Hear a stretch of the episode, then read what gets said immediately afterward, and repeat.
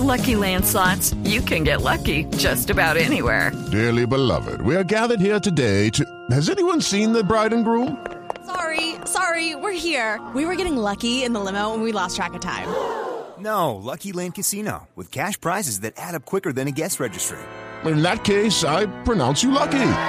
Play for free at LuckyLandSlots.com. Daily bonuses are waiting. No purchase necessary. Void were prohibited by law. 18 plus. Terms and conditions apply. See website for details. México prevé una tragedia a gran escala por cuenta de la llegada del huracán Patricia. Daniela Morales. Juan Camilo, buenas tardes. El presidente de México, Enrique Peña Nieto, ha dicho ya que en este momento su país enfrenta una amenaza a gran escala por el, huracán Patricia que impactará en el oeste del país en las próximas horas y destacó que la prioridad en este momento es proteger y salvar la vida de los mexicanos. Además, aseguró que en este momento ya se están tomando todas las medidas preventivas necesarias para enfrentar la emergencia. Ha hecho un llamado también a las familias a extremar precauciones y a refugiarse en lugares seguros. Ha, ha dicho el eh, presidente Peña Nieto que ha ordenado a la Secretaría de la Defensa, a la Marina y a la Policía Federal aumentar su presencia en la región y apoyar a la población. Daniela Morales, Blue Radio.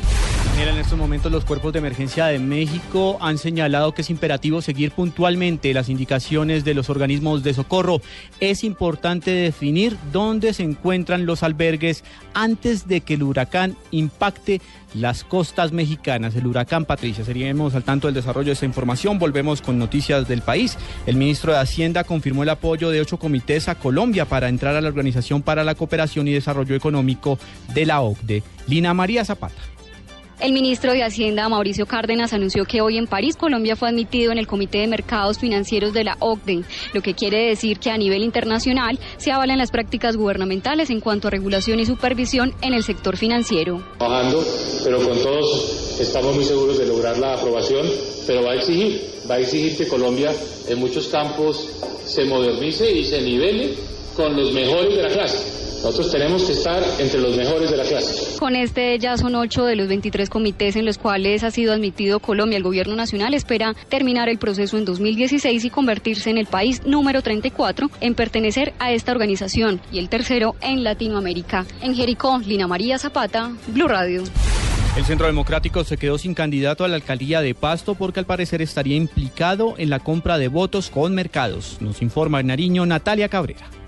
El senador Álvaro Uribe expulsó del Partido Centro Democrático y retiró el aval al candidato a la alcaldía de Pasto, Julio Bastidas, por estar presuntamente implicado en la entrega de mercados a cambio de votos, esto en el municipio de Tangua. Los 80 mercados fueron incautados por la Policía Metropolitana. Coronel Javier Pérez. Eh, se pudo hacer la incautación a través de la información oportuna de los ciudadanos del municipio de Tangua, eh, la incautación de más de 80 mercados y eh, en otro procedimiento aparte, la incautación de 40 láminas de Ternit. Esto lo manifestaba la misma comunidad que era para poder eh, direccionar hacia algún candidato y estamos trabajando ya con Policía Judicial para determinar todas las versiones y determinar los responsables. Bastidas estaba entre los tres más opcionados en las últimas encuestas para la alcaldía de Pasto. Natalia Cabrera, Blue Radio. Y seguimos con información electoral. Esta vez tenemos ya la información confirmada de la ley seca y las restricciones que estarán vigentes en Suacha, en Cundinamarca, de cara a las elecciones del próximo domingo. Mariana Bolaños. La alcaldía de Soacha decretó la ley seca en el municipio a partir de las 6 de la mañana de este sábado 24 de octubre hasta las 6 de la tarde del lunes 26 de octubre. Quienes incumplan la medida que prohíbe no solo el consumo, sino también la venta de bebidas embriagantes, será sancionado hasta con dos salarios mínimos mensuales legales vigentes. De igual manera, se decretó la prohibición del uso y manipulación de fuegos artificiales. Las autoridades del municipio hicieron un llamado para que los habitantes salgan a ejercer su derecho al voto temprano y para que denuncien ante las autoridades cualquier situación que pueda poner en riesgo la seguridad seguridad y la transparencia de los comicios. Mariana Bolaños, Blue Radio.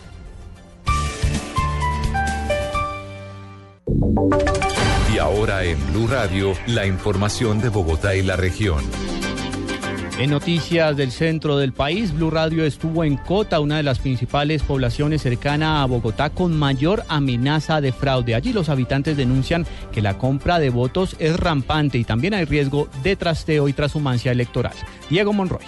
Durante una jornada que se realizó en el municipio de Cota, la unidad de recepción inmediata para la transparencia electoral recibió de la ciudadanía las quejas y las denuncias de los delitos electorales que podrían registrarse en este municipio cundinamarqués. Lauriel reveló que el tema del trasteo de votos y de electores, la publicidad extemporánea y la compra y venta de votos hacen parte de las denuncias más recurrentes de los ciudadanos en Cota. Cada una de estas denuncias será estudiada por Lauriel y una vez se revisen, se analizará la factibilidad de cada uno de estos casos. Posteriormente, se remitirá a la unidad competente correspondiéndole a la unidad de recepción inmediata hacer un seguimiento a cada una de estas denuncias ciudadanas. Diego Fernando Monroy, Blue Radio. Una emergencia en un ascensor se presentó en el puente aéreo de Bogotá. Los detalles con David Gallego. Buenas tardes. Un nuevo caso de mal funcionamiento de ascensores se volvió a presentar en la ciudad de Bogotá. Esta vez se presentó en el puente aéreo donde cuatro personas, tres mujeres y un bebé quedaron atrapados en el elevador del centro aéreo. Después de las maniobras de rescate realizadas por los bomberos de la estación Garcés Navas lograron rescatar a los ocupantes y ponerlos fuera de peligro.